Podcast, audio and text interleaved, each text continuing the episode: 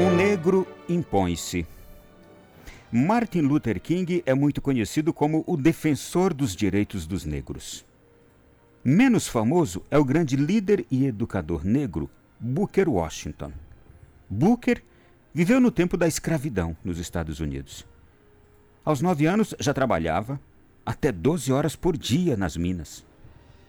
Quando o presidente Lincoln libertou os negros, o pobre menino passou a frequentar a escola Hampton, uma das poucas escolas só para negros.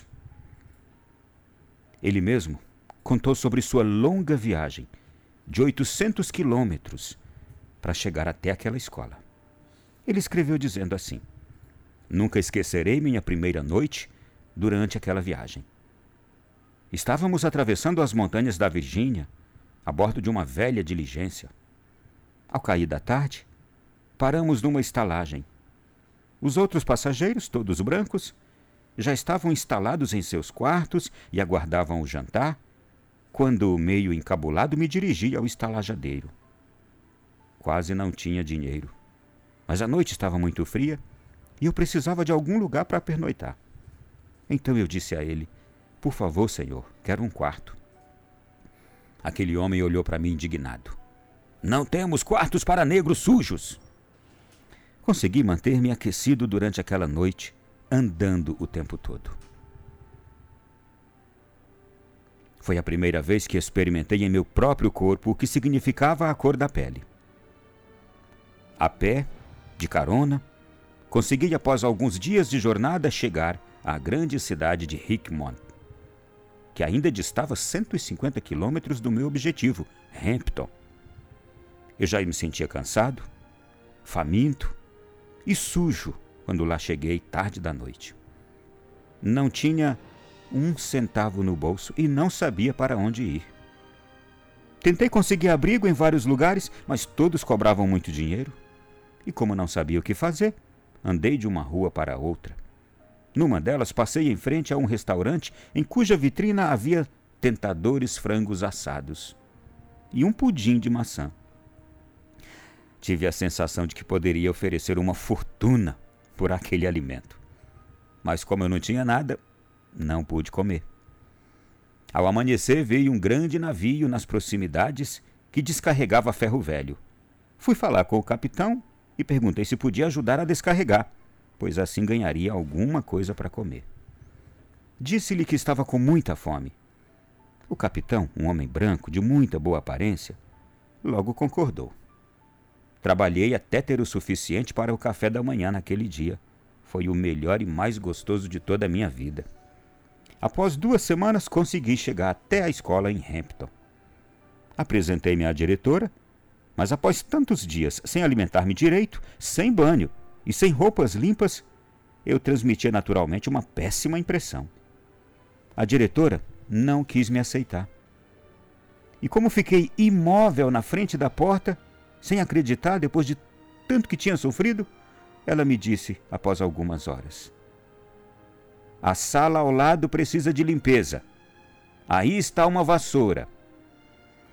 Percebi então a grande oportunidade de minha vida. Varri a sala três vezes com a vassoura. Depois achei um pano e tirei o pó quatro vezes. Quando tudo estava pronto, apresentei-me à diretora. Era uma Yankee do Norte e sabia verificar muito bem se havia algum pó, alguma sujeira em tudo aquilo. Ela examinou o chão, os armários, passou seu lenço sobre a mesa, as carteiras e, como não conseguiu achar o menor resquício de pó na sala, disse tranquilamente para mim: Ok, nós aceitamos você para um período de experiência. Senti-me a pessoa mais feliz da terra. Tive de trabalhar duro para pagar a escola e o internato. Às quatro horas da madrugada, eu já começava a acender os fogões.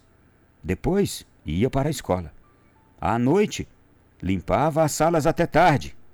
Foi duro, muito duro, mas consegui vencer.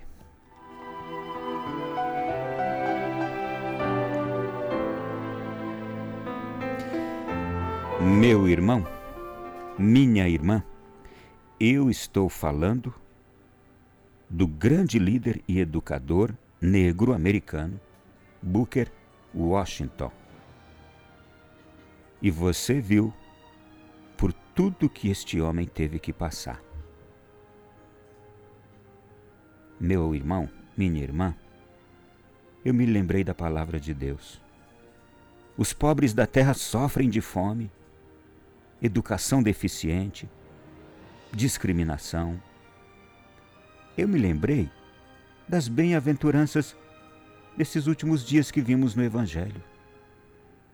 Quem é que são os bem-aventurados mesmo?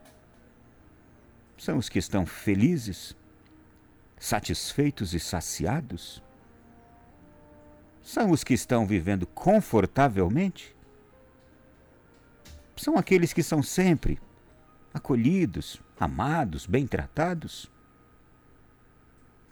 Muita gente deve ter aqui na história do senhor Booker Washington se identificado. Talvez a história de alguns de nós tenha muita semelhança com a deste homem no nível de sacrifícios a que fomos submetidos, nos sofrimentos que enfrentamos, que passamos na vida, nas pessoas que nos humilharam, que nos trataram assim, olha, como pessoas sem valor. Talvez muitos tenham se identificado com a dor que este homem passou, e com a fome também, e com o frio que ele passou. Em alguns momentos, talvez você tenha identificado algumas pessoas, como aquele capitão do navio, que lhe deu uma chance ali de, trabalhando um pouquinho, conseguir comer. E quantos de nós não fomos socorridos por algum patrão, alguma patroa, que, embora nos pagasse pouco, mas aquele pouco para nós parecia ser a melhor coisa do mundo. Aqueles empregos ruins que a gente teve, mas que naquela hora foi o melhor emprego do mundo. Foi ou não foi? Foi com ele que a gente se salvou, se alimentando, até que a gente conseguiu salvar a nossa família, cuidar dos nossos filhos. E quantos de nós não passamos por situações humilhantes, como a que esta diretora da escola submeteu aquele jovem? Ele tinha até direito de estar lá naquele colégio. Mas por causa da sua condição, da sua aparência, muita gente já desconfiou de nós em algum momento por causa da nossa aparência. É ou não é? Você sabe o que, que tudo isso aqui quer dizer? Se hoje fôssemos perguntar para o senhor Booker Washington, senhor Booker, o que, que o senhor jogaria fora da sua vida? Se o senhor pudesse jogar fora. Quais fases, quais momentos? Este homem responderia: nenhum. Porque todos aqueles momentos de sofrimento, de angústia, de humilhação, forjaram o homem em que ele se transformou o grande educador e o grande líder negro que ele se, tornou. Claro que, naturalmente, eu estou falando aqui de alguém que teve essa experiência do preconceito racial. Mas poderíamos falar aqui de outras pessoas que tiveram outras experiências com algum outro preconceito. Ou que tiveram experiências de dor e de lutas em suas vidas por outros motivos. Mas o que, que eu vou ressaltar mesmo aqui com você hoje? Sofrer nos transforma nas melhores pessoas. As humilhações, elas são para, como o ouro, provar aquilo que de bom há em nós. A fome também. A angústia também. A revolta, muitas vezes, e deve ser utilizada. Eu me lembro de tantas experiências que já vivi e sempre conto para algumas pessoas as mais sofridas da minha vida. E quando falo das mais sofridas, eu me lembro que quando eu estava passando por elas, eu estava sempre pensando em Deus e dizendo: Eu não quero fazer isso que fizeram comigo. Eu não quero ser desse jeito que eu estou condenando. Eu não quero ser esse tipo de pessoa que está fazendo isso comigo. Bem-aventurados os que sofrem. Bem-aventurados os que são humilhados. Bem-aventurados os que são incompreendidos. Bem-aventurados quando vos maltratarem e disserem o mal contra vós. Bem-aventurados os que forem injustiçados.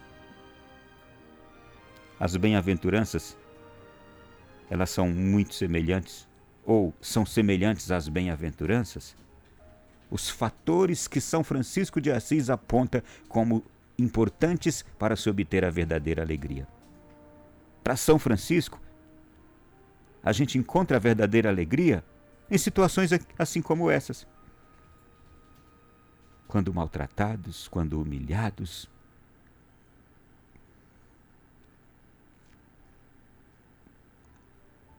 E vou me lembrando aqui da nossa sociedade de hoje, em que muitos dos nossos filhos e dos e dos homens e mulheres dessa geração de hoje são poupados de sacrifícios, de esforços, de sofrimentos, são poupados de humilhações e a gente diz: Eu não quero que o meu filho sofra como eu, não quero que ele seja humilhado como eu, não quero que ele passe pelas as situações que eu passei. Quando a gente está dizendo isso, pode ser que a gente esteja cometendo um grande erro. Pode ser porque são bem-aventurados os que sofrem, os que são humilhados, os que são injustiçados. Esses serão peneirados, se tornarão grandes aqui e no reino dos céus. Não desperdice a humilhação, não desperdice o sofrimento. Não desperdice nem a raiva, nem a revolta que você já sentiu. Não desperdice. Nós não seremos consumidos e nem nos transformaremos nisto que nos aconteceu ou que fizeram com a gente. Nós não faremos o mesmo do que fizeram com a gente, mas nós tiraremos todo o proveito do mal que fizeram a nós. Tiraremos todo o proveito das humilhações a que fomos submetidos das injustiças. Como o ouro provado no fogo, muitos, muitos de nós nos tornamos os homens, as mulheres que somos, os bons pais, as boas mães, os cidadãos honestos,